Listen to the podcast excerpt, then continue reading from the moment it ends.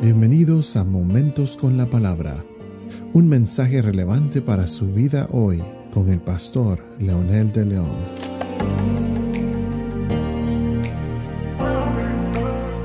Saludos amigos y amigas, aquí estamos nuevamente con un emocionante episodio más de Momentos con la Palabra. Hemos estado estudiando eh, la caída de Adán y Eva en el huerto del Edén y por supuesto hemos puesto en contexto el mensaje trascendental del cristianismo. ¿Por qué el mensaje del cristianismo es importante? ¿Por qué es indispensable en este tiempo? Y la razón es porque hay una caída terrible, triste, desagradable, no muy eh, eh, buena para los que no lo sabían, pero esta caída es la que nos tiene como nos tiene ahora en el mundo hay desigualdad, hay discriminación, hay pecado y tantas otras cosas más. Por eso es que poner en perspectiva el mensaje del cristianismo tiene tantísima relevancia y también muchísima importancia. Está muy vigente y definitivamente muy necesario. Hemos estado hablando de varios principios y otro de los principios que tenemos que acatar quizás como tercera parte es aceptar nuestra responsabilidad. ¿Qué significa esto? Aceptar que nosotros somos culpables. Algo muy importante eh, es que el Señor nos enseña a aceptar que hemos sido eh, culpables, que hemos sido responsables, pero que la idea no es que nos sintamos con una culpabilidad enfermiza, sino más bien con una responsabilidad. Eh, definitivamente el mundo en su raza caída ha cometido tantos estragos eh, ha cometido tantos pecados que tenemos lo que tenemos hoy.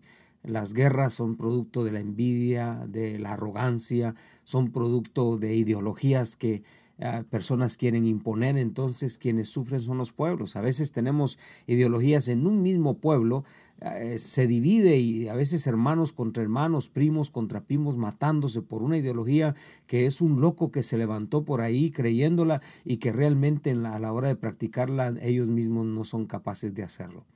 Por esa razón es que es necesario que aceptemos nuestra responsabilidad y que la culpa sí la tenemos, pero Dios no quiere que haya culpabilidad. Sí, que aceptemos que somos responsables y lo que Dios quiere es que tomemos acción. Y, y esto podemos verlo precisamente en el versículo del 7 al 13, cuando de pronto Dios descendió y Adán y Eva se escondieron cuando escucharon que Dios se paseaba en el huerto. Y entonces Dios le preguntó al hombre, ¿dónde estás tú? Ahora, lo que hace la culpabilidad, lo que hace el, pecado es sentirnos aislados de Dios o aislarnos literalmente, pero sentir también como que Dios está queriendo vengarse de nosotros cuando eso no es así.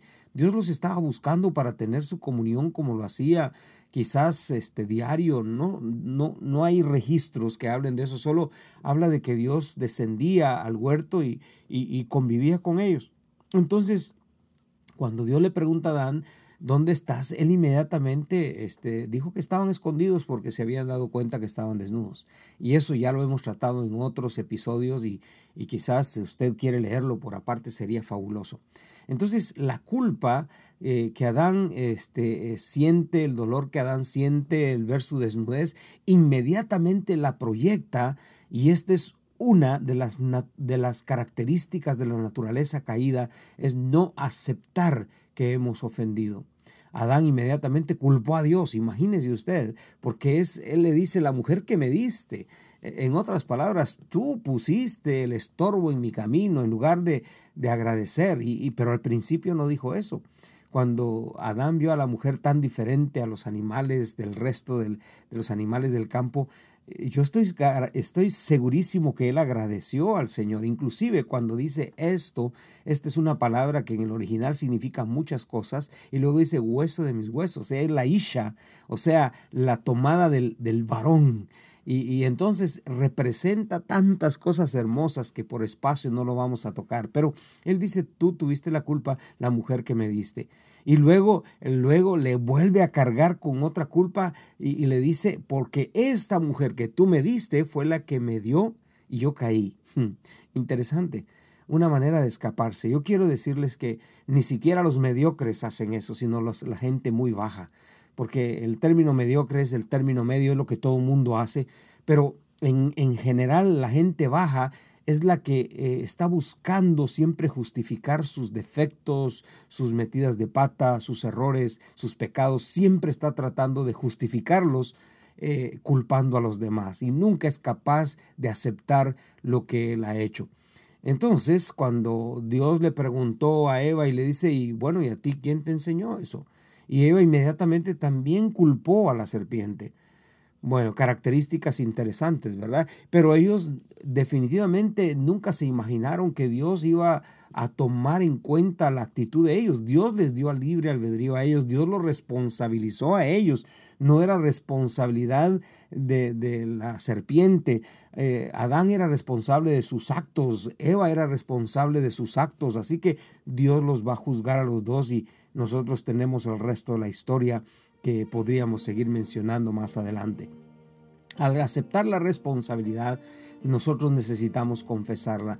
Eh, el apóstol San Juan, escribiendo en su, en su primera carta, capítulo 1, 8 y 9, dice, si decimos que, tenemos, que no tenemos pecado, nos engañamos a nosotros mismos y la verdad no está en nosotros.